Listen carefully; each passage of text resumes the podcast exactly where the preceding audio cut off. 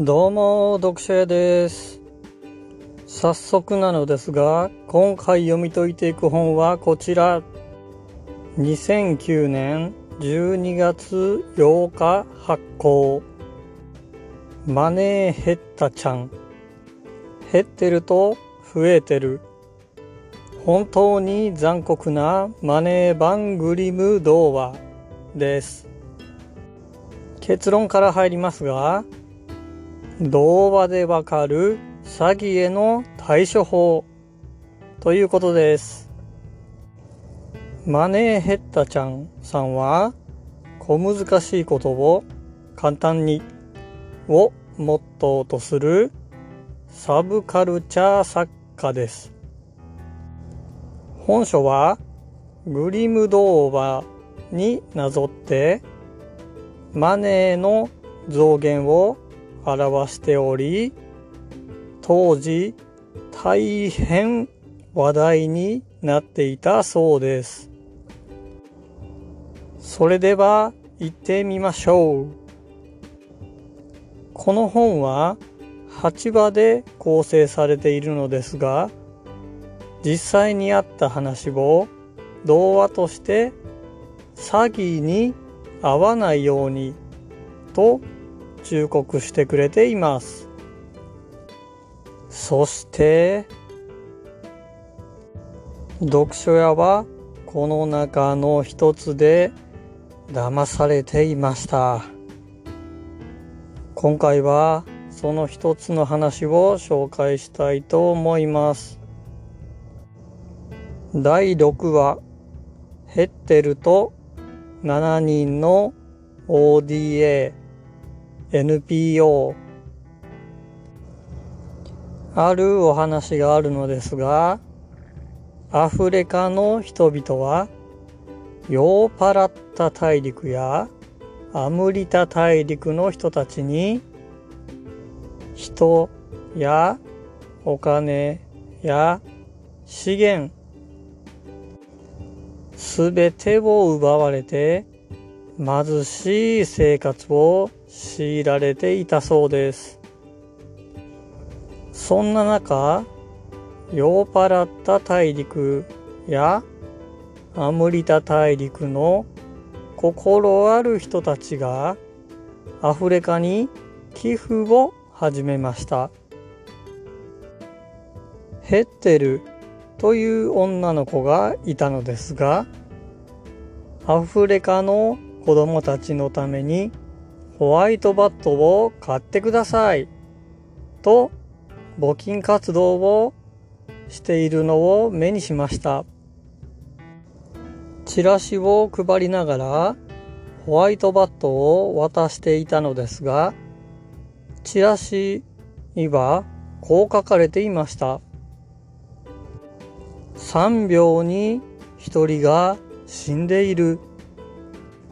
1日1ドル以下で生活する貧困に苦しむ人がいます。ホワイトバットでこの世の中は間違ってると意思表示しませんか？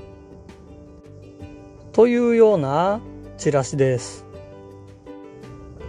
ヘッテルはその話にとても共感しホワイトバットを購入しました。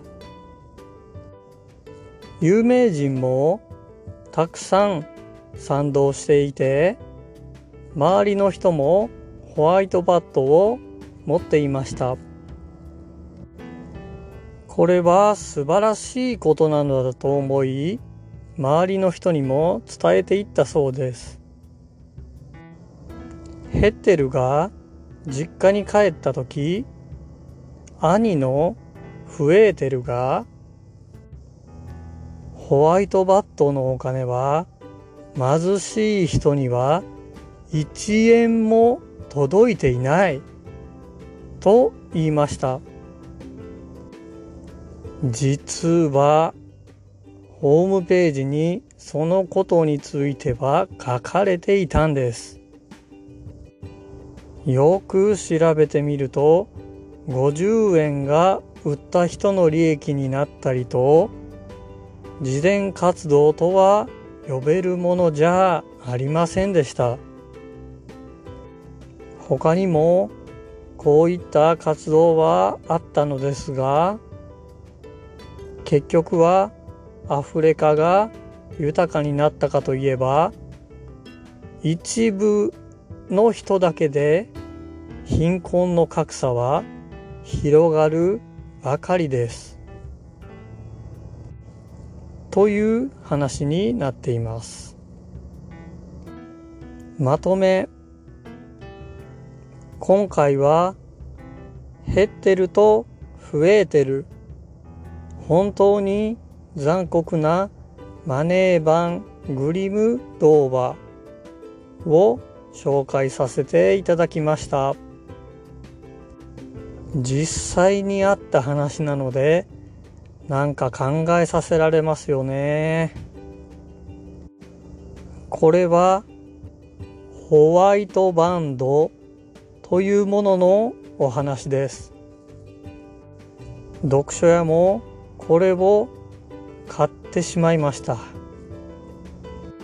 身近なところに詐欺はあるものです。それを巧みに利用する人たちがいるので気をつけましょう。一応他の話についても紹介をしておきます。